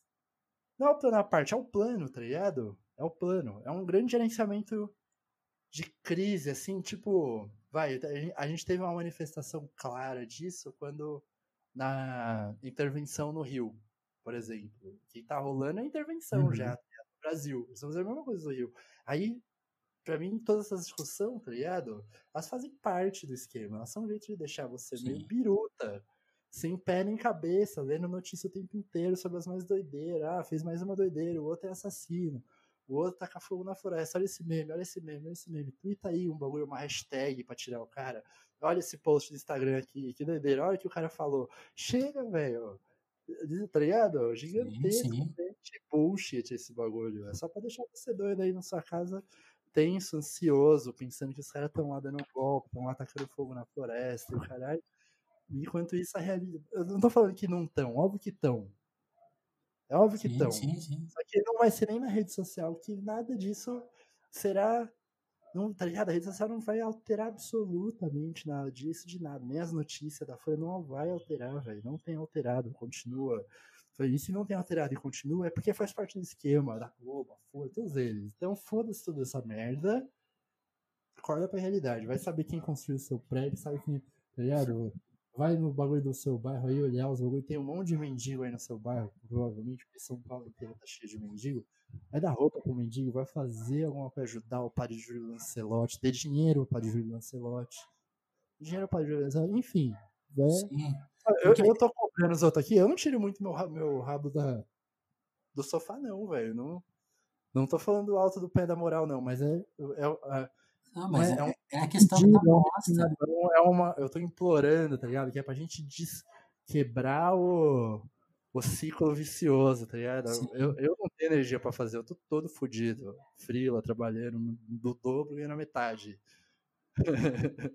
Não, Mas, mas, pô, cara, Vamos eu- começar a trabalhar essa energia aí, velho, da revolta de verdade, não ficar puto na internet. porque Ficar puto é dar dinheiro pro Zuckerberg, pro Jack sim, lá. sim. Porra, vamos Esse, cagar esses esse cara puto na internet, o cara que tá puto via esses veículos oficiais, pô, ah, vi um, vi um, você falou dos podcasts, eu fico pensando nesses, esse, essa, elite do podcast, assim, não os, os caras que estão trabalhando aí há muito tempo e tal, mas a turma que chegou agora e nesse, nesses veículos oficiais e que, pô, soa, soa uma coisa super ah, fez a de, de denúncia, até os veículos mesmo tradicionais, nos, nos, Então, das maneiras tradicionais. Eles são, tento tão, eles são tão potentes quanto o pânico, sei lá. Tipo, é, é, é, é só É, eu, acho é uma. o mais- eu acho que todos eles. Eu acho que, tipo, a questão pra mim é a seguinte. Tipo, todos eles, da direita à esquerda, cumprem um. ocupam um espaço no. Na, na banda da frequência, tá ligado? Cada um tem o seu papel ali. é- E quanto. tá Tipo assim, quanto uma. Tudo isso pra mim é parte da domesticação, tá ligado? Da Isso, isso que eu quis dizer, é a- é a mesma tá raçãozinha. vai quebrar nada. Tipo, isso é um ecossistema, tá ligado? De, de, de entretenimento, velho. Sim. E, óbvio, todo mundo, eu amo entretenimento. Falei, vamos ver série do David Simon. Vamos, bora, entretenimento, porém. Mas, enfim, alguma coisa tem que quebrar nisso. A gente tá totalmente preso. da- Aí eu falei, volta nesse, nesse momento, fala. A, a- a gente está vivendo o pesadelo de uma matéria da Vice, tá ligado? A gente tem que achar uma forma de quebrar esse negócio, sair pelo lado ali, ver diferente, ver de outra forma, porque é do jeito que dá, velho, é simplesmente insuportável. Vai dizer que você que tá ouvindo aí não tá de saco cheio de tudo? Tá todo mundo de saco cheio de tudo. Por que será? Por causa dessas merdas, velho. Tipo, a pandemia, a pandemia é foda? É óbvio que é foda. É óbvio que é foda. Com certeza, muito foda. Mas dá pra dar o passinho pra trás. Podia- e- E ela podia ter sido lidada de milhões de outras formas. E nem tudo está perdido. Dá pra fazer ainda. Vamos fazer de algum jeito. Vamos dar uns pulos. Vamos fazer campanha pro bolos. Vamos fazer uma coisa, caralho. Porra, Sim. para de falar notícia na internet meme. Chega. No, Chega- no- no chega momento que esse podcast for ao ar, o telefone já estará posicionado. A gente volta pro bônus. Já tem um episódio feito aí sobre isso. Porque isso é muito louco, né, cara? A, a, a- imprensa que não vota. A- Aliás, a gente- É, o negócio do Wood, Woodward hoje, né? Ontem. O quê? Não entendi. Tá ligado lá o jornalista gringo lá, o Woodward, que fez esse livro do, Hum, do que ele fez? aí, falando que ele não, como é que é? Ele sabia da pandemia lá. Aham. ele falou, eu não voto, eu não voto nos Estados Unidos, nunca votei. Porque aí pode zoar a minha neutralidade jornalística. Ah, vai passear, né, cara? Porra. Tá vendo o que a gente não aguenta mais, jornalista burguês? Só esses papinhos de merda, velho. Liberar Cara, eu já caí nesse caralho. Ai, pelo amor de Deus, Sérgio, vamos superar, velho. Não dá mais, chega. É o mesmo bagulho que faz 40 anos, velho. Ninguém moveu uma palha pra frente. Todo mundo a mesma coisa, fazendo colônia na folha e teto de gasto. Vamos cagar, velho. Se fuder. Não, até Ai, porque, pra mim, pra mim, na- Vamos se fuder. Chega. Para de ficar falando. vê, vê se você concorda com essa, vê se você concorda com essa teoria, porque tem você falou muito bem esse papo, pô, vamos acabar com esse essa a dessa demonização exagerada do Bolsonaro, lógico, ela tem ela tem uma coerência aí. Não, Mas sim, ela, não, mas é- isso ela é não é alvo. Porque, não, eu tava- pensando, você falou do coisa, ah, o cara, por exemplo, esse cara. O cara fez uma denúncia violenta contra o Trump, talvez a mais incriminatória dele. Tipo, o cara é um assassino em massa esclarecido. Esse- aí, qual que é a consciência desse cara? Não votar. Aí eu Não, mas pensando, percebe- quantas pessoas anulam voto no Brasil, cara? Quantas pessoas vão anular agora na. Não, se liga, isso aí. É bizarro. O, outro dia eu vi, sei lá, o cara do TSE falando, o presidente do TSE falando, tipo, na Globo News, sei lá. Ele falou, não, esse ano a gente espera o dobro de eleitores no- nas urnas. Falando isso. Hum. E falando isso pra, pra jornalista, ela não lembro qual é ela, e ela não, não falando nada. Eu falei, mano, pandemia, vocês fizeram campanha moral pra ninguém sair de casa. Não faz tipo, a- sentido. a abstenção na última eleição já tinha sido altíssima, tá ligado? Não lembro o número de cabeça, mas era alta, ninguém fala do bagulho. Mano, o mais provável é que esse ano tenha o dobro de abstenção da última eleição, não o contrário. Esse ano vai ser Então, eleição tem- decidida por, mano, velho. Velho não vai votar, velho vai estar tá noiado. Eu, eu não lembro de cabeça agora, mas a, a- aquele, aquele, aquele número de abstenção brancos e nulos, que é o. Que é, que é, que é, que é, que é basicamente, quando você vota branco, você diminuiu o cerco, né? Você diminuiu. A pessoa precisa de menos votos para ser eleita, né? Então, Sim. é, entra tudo na mesma conta. Eu acho que esse número vinha crescendo. Na eleição do Bolsonaro, deu uma leve queda. Não sei, não sei se era porque o pessoal estava muito afim de apertar o 17. Mas, Mas a, a é tipo tendência é subir. 24. É, mas não é tipo 24, 30%, é tipo um número assim, mano. É um quase. É, é é É quase o Haddad, é quase, é quase um candidato.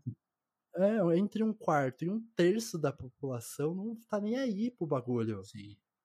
Sim. Simplesmente isso. Como que você não. Tá ligado? Como... Isso é gigantescamente importante, tá ligado? E é provável Esse cara que. não é bolsonarista, né? Esse cara não é fascista, cara. Esse cara não. Ele, tá, ele, tá, ele é o Bob Howard.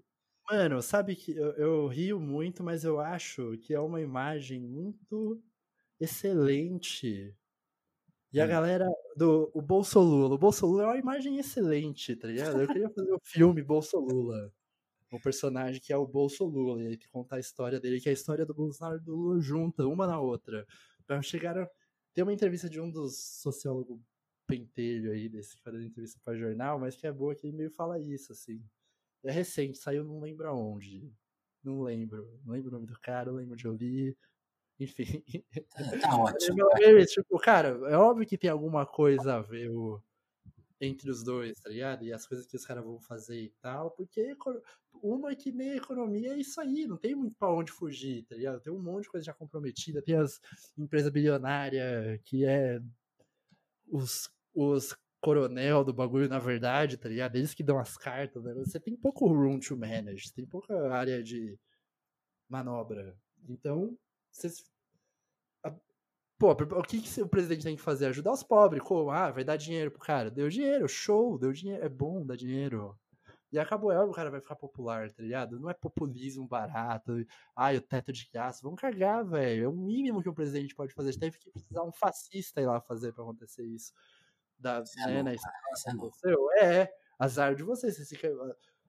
azar de todos, na real, mas vocês deixaram o bagulho. Vocês ficam. Né, os liberal de jornal, essa coisa. O discurso. o- Cara, o, discurso Todo mundo ia fazer o que ele fez. Exatamente. É, e, e não tem o que fazer, e, tá ligado? Tipo, eu acho que até às vezes na comunicação, tá ligado? Tipo, tem um, um jeito que é meio copiado do Lula, tá ligado? O jeito de colocar os problemas e tal. É óbvio que tem todas as paranoias fascistas, de comunista do negócio e tal. Esse é o, o tempero da coisa, onde a coisa realmente, né? É o. Será? É, não- tempero nunca tinha pensado é, nisso, mas tem, faz é onde sentido. você junta as coisas que não fazem. Ideologia é a forma de juntar coisas que não estão nem, de nenhuma forma relacionadas, sim. tá ligado? Sim. Isso é ideologia. É, E, e anticomunismo, essa, essa coisa, a, a- economia, a economia é uma casa, a moral, a moral do, do Estado é a sua família, né? Tipo, é tudo simplificado. Não, né? Ideologia, é juntar coisas que não fazem nem o menor sentido e fazer elas fazer sentido. Aí, o Bolsonaro ou, sei lá, o, a equipe Bolsonaro, o, o plano de comunicação deles é bom. É bom, funciona. Tá ligado? Ele é um bom ideólogo na Sim. aparência. E, e era uma coisa que o Lula tinha menos força nesse sentido, até eu acho. Mas ele tinha lá o, o discurso dos pobres e tal, é- era, um, era uma ideologia e tal. Era menos, talvez menos. Era mais realpolitik o bagulho, né? Os caras tinham um projeto de como fazer as coisas acontecer. É, eu acho que tinha. Eu acho que o Bolsonaro tem menos, porque ele tem menos.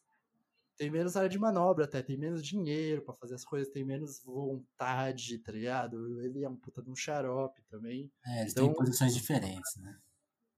Não estão, não estão em posição diferente, eu acho. Eles estão na mesma posição, mas eles estão de formas mais ou menos diferentes, tá ligado? Que estão. A, a, forma que eles têm que fazer, eu acho que independe deles, tá ligado? Aí tem, o, Aham. aí tem o jogo geopolítico, tá ligado? Aí tem o Comando Militar do Sul dos Estados Unidos, Rússia, Venezuela, aí Lava Jato, Departamento de Justiça dos Estados Unidos, tá ligado? A coisa começa a ficar gigante. A Amazon querendo comprar o correio. É. O problema fica maior do que o cara, tá ligado? Esse é o. Quando eu fico falando, oh, esquece o Bolsonaro fascista, é mais nesse sentido. Importa menos o fato do Bolsonaro ser um fundamentalmente um fascista ou estar tocando um projeto de governo fascista do que os interesses dessas firmas ultra bilionárias, gente que nem o Lehman, gente que nem Eduardo Saverini, que você não vê nem falar no jornal. O cara é o segundo maior, uma- ou o primeiro, eu acho que é o segundo. É o Safra primeiro, o Lehman segundo, o Saverini terceiro, uma coisa assim. É esse cara que você tem que. Você não vê falar de Eduardo Saverini no jornal, na Globo. Ninguém fala o nome, você não tem uma matéria da biografia do cara, você vai procurar, é um bagulho de 2014. Não tem, ninguém vai entrevistar o cara, ninguém sabe onde o cara mora, mora no Vietnã, parece. É um bagulho desse, tipo Tailândia.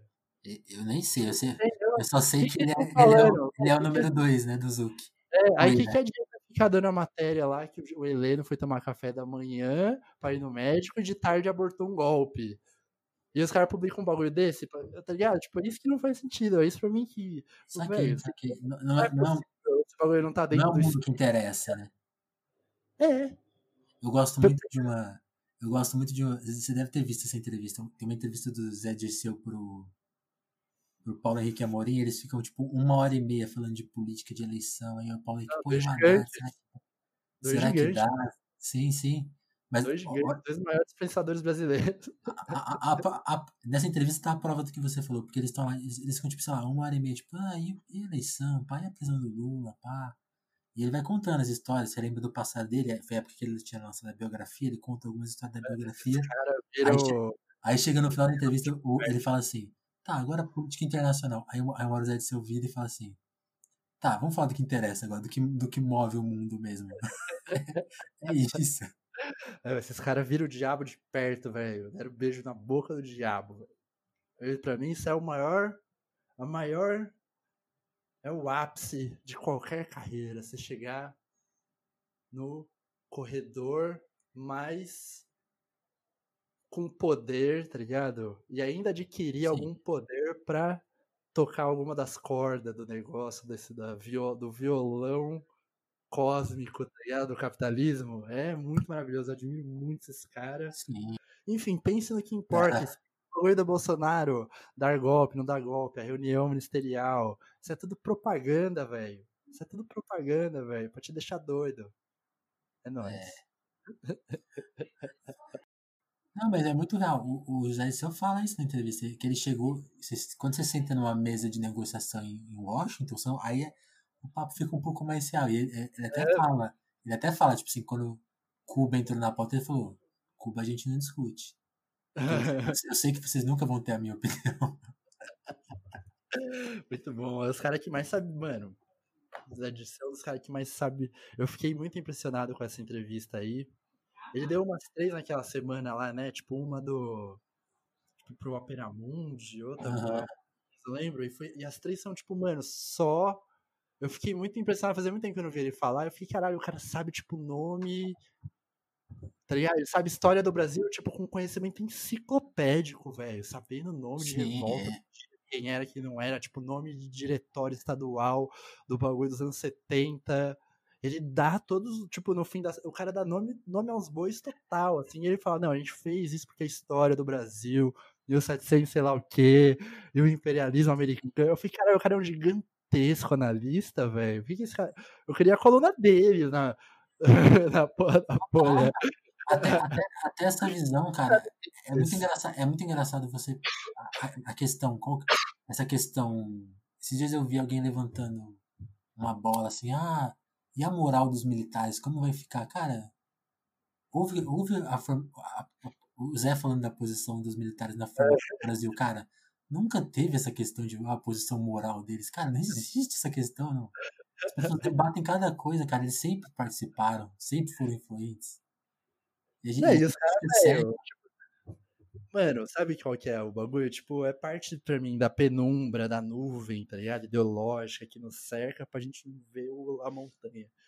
Mas, tipo, pô, oh, para e pensa, velho. Para e pensa pura e simplesmente. Só tem um setor no Brasil que tem as armas. E acabou. Você acha que e eles são funcionário público, tem previdência, tem é, assistência médica, tem vários décimo terceiro, décimo terceiro, décimo quarto, bônus de sei lá o que, projeto do prefeito, se matar mais bandido, ganhar mais dinheiro. É um bagulho e, e é uma classe, velho, é uma classe que defende os seus direitos, legislar, tá ligado? É, uhum. Põe deputado, põe vereador, põe senador, põe cara para fazer, põe é, associação de delegado, um monte de cara formado no Largo São Francisco para fazer lei, para passar no bagulho da Assembleia. É assim que faz o bagulho. E, e é assim que você tem poder, tá ligado? E esses caras têm poder. Pra um caralho. Os caras desmontaram todas as empresas de construtora do Brasil, né? Lava Jato. E quem você acha que está fazendo as construção de ponte no Brasil? Quem está construindo ginásio esportivo na cidade do interior do Nordeste? É o Exército. É o Exército. Que é o, é, é o último lugar que tem know-how para fazer isso, né? Porque com, né, você fecha o Debrecht, aí metade dos caras que não, não foi pra cadeia vai trampar nos Estados Unidos, vai trampar na Suíça, vai trampar na Alemanha, vai trampar sei lá onde. Não sobra ninguém, é. Sobra ninguém. E aí, e, e, isso eu tô falando, tipo, veja a realidade. A realidade, tá ligado? A realidade não é o, o papo Mussolini, o negócio é a propaganda. A realidade tá embaixo desse negócio. Você vai ficar, ai, Salles, assassino.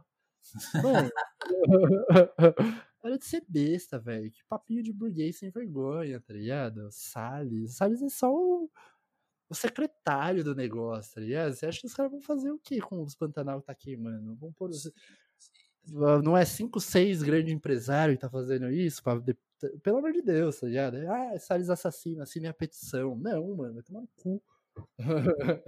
É, sabe, sabe uma, coisa, uma coisa que fica, fica uma curiosidade? Quando, quando eu falei do, do, do Lula e do Bolsonaro estarem em posições diferentes, era pensando nessa coisa que você mencionou, né? Das situações, tipo assim, ele, cons ele conseguiu tocar na, na oportunidade que ele teve, o Lula, uma agenda mais positiva até, até nessa coisa, na, coisa, na questão da aparência, da, do consumo e tal. O Bolsonaro, como você é, bem mencionou, ele, ele, tá na, ele, tá, ele tá na crise, ele só gerencia agenda negativa. Então, tipo, é. essa é a conta dos caras. É... Sabe o que eu acho? Eu acho que o Lula realmente conseguiu dar, tipo assim, um passo milimétrico, mas deu pra fora da caixinha imperialista, de verdade, tá ligado? Sim. Os caras iam lá, telefonavam pra Madinejade, tá ligado? Fazer negócio é, ele, ele assumiu a posição de player, né? Não de. Player, é. Aí os caras falaram: ah, ah, ah, ah, um país de 120 milhões de pessoas, com esse tanto de recurso natural, hum, esse país pode comer minha bunda no futuro. Não deu outra. Foram lá e derrubaram. continuou, continuam derrubando. Tá ligado? Tipo assim, Bolsonaro fascista só acontece dentro desses limites do bagulho do imperialismo e tal. Ah, tudo bem, esse papo de comunistas anos 50. Sim. Sim, mas porque voltou. Os caras estão pensando que é. Hã? Sim. Isso, isso é muito louco. Não, é, isso, isso, isso, isso se exemplifica na figura simples. De, de, de fora, dentro do Brasil, ele é relevante nesse papo que você falou. Aqui, pra gente, é perigoso. Fora daqui, nenhum perigo. Nenhum perigo. Ninguém, ele não é relevante, ele não. O mundo não ficou com medo dele quando ele foi na ONU discursar. Que ela não representa é, nada para ninguém, né, Não, então, mas aí eu acho que tipo, vira uma. É, tudo isso é aquilo, representa um entretenimento, tá ligado? Aí você ficar. É, eu acho que realmente quando a galera twitta assim. É, caralho. Você acha que o Putin e o Trump esquentaram a cabeça aquele dia? Não, pra mim o game é o seguinte, tá ligado? Tipo. É, quando a galera twitta assim, tipo, ah, todo dia esse negócio parece um episódio do The Office. Todo dia, tá ligado? Pra mim, isso é o. o realmente a, o indício, tá ligado? De que essas coisas são efetivamente pensadas e feitas para ser efetivamente o episódio do The Office da vida real e você gravar o vídeo e ficar postando o vídeo depois indignado, falando, ai que burrice. E meio que dominar o seu assunto, dominar sua mente, tá ligado? Tipo, dominar o seu universo. O negócio vai começando a ocupar espaço pra caralho, fica gigantesco na sua vida. Tipo, não digo Sim, isso. Provavelmente você não está aqui ouvindo a gente compartilhando isso. É.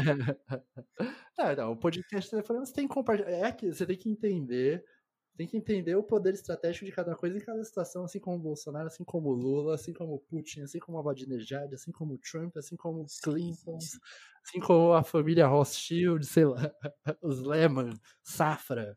Tem que entender o que dá para fazer em cada momento. Sim, sim. Vai ficar compartilhando vídeo indignado do Bolsonaro no fórum, você tá dando dinheiro aí pro, pro Jack à toa. Vai compartilhar o podcast Telefonemas com dois vagabundo jornalista fudido? Pô, você tá fazendo um bagulho da hora. É, cada momento você... É internet, internet é isso. Isso que eu queria brincar. Inclusive, agradecer quem chegou até aqui, porque você é essa pessoa da hora que não está compartilhando besteira e provavelmente vai compartilhar esse episódio show. Eu preciso agradecer o Eduardo, que editorou muito tempo. Nossa, muito. Pra caramba, que era a Vice, mas falamos de tudo que a gente queria falar, que é o mais importante. No fim das contas, eu falei da Vice. Pra mim, é... deixa eu resumir a fita. Pra mim, a fita é assim, ó. Tudo que sobe tem que cair, tá ligado? Tudo que sobe tem que cair. Especialmente no Brasil. Especialmente no Brasil. Um veículo de imprensa que dá emprego pra doidão, pra vagabundo, pra maconheiro, vai subir e vai cair, natural, tá ligado? Sim. Natural até. E, insisto, falei várias vezes, tenho muito orgulho do que a gente fez, ainda tenho meus amigos, até ali parte do meu círculo social ainda são aquelas pessoas e tal, a gente troca ideia, vive as coisas, compartilha links. E a vida é sempre muito maior do que os empregos, do que as firmas e tal. Tem que estar tá sempre conectado no espírito da coisa, dos seus camaradas, dos seus colegas do trabalho e tal, e criar uma vida com eles para fora disso e transbordar o negócio para fora da empresa, não dê tudo para a empresa. A gente não deu tudo para a Vice. A Vice também era. Enfim, não, totalmente me perdi. Enfim, o, o recado é esse. Foi intenso da hora, fizemos muita coisa doida, é, irritamos muita gente.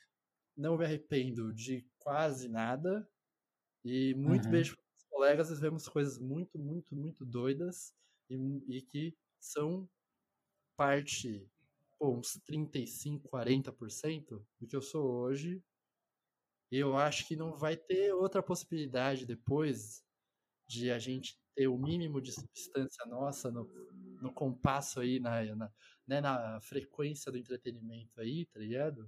Sem aquela energia da Vice, sem aquela energia da, de 2013, sem inocência e a burrice, tá ligado? A, o amadorismo Sim. mesmo da gente ali, sem, sem o naivete, tá ligado? Só vai ter a propaganda fascista, imperialista e, velho, e paranoia e sensação Sim. de apocalipse. Sabe, sabe, sabe um efeito que eu fico pensando? É, a, a ausência da Vice ela não causa um problema só para quem produzia para os assuntos que ela abordava, né? Quem era tema ali também perdeu muito, perdeu muito. Era um lugar, não pode deixar, enfim, o recado é o que eu queria passar isso, foi da hora, não pode deixar a gente tem que estar tá pronto a todo instante e treinar diariamente para estar tá pronto para ocupar esse lugar assim que der. Agora tá o difícil, é isso aí mesmo. Vamos lutar para que no futuro vai ter futuro. Foda é isso. Não vai acabar o mundo vai ter que trabalhar até, tá ligado? É isso. Se fuder mais muitos anos. Mas é da hora se fuder. É nóis. Tubas, valeu pelo papo, pelo tempo. Eu agradeço, perdoe eu... a falação. Que isso, o objetivo era falar. Os episódios da. Eu tô fazendo. A gente tá fazendo telefonemas mais curtos, mas o... os episódios da Vice tem essa. essa permissão de serem. Porque é o é engraçado, são os episódios que estão tendo mais audiência. As pessoas as pessoas estão ouvindo eles inteiros, então você tem essa autorização para falar bastante. Olha a responsa. Valeu, cara. É nóis, valeu, mano. Beijo a todos. Fé no futuro, velho. Não desista. É isso. Um abraço. Aê, nossa, falei pra caralho.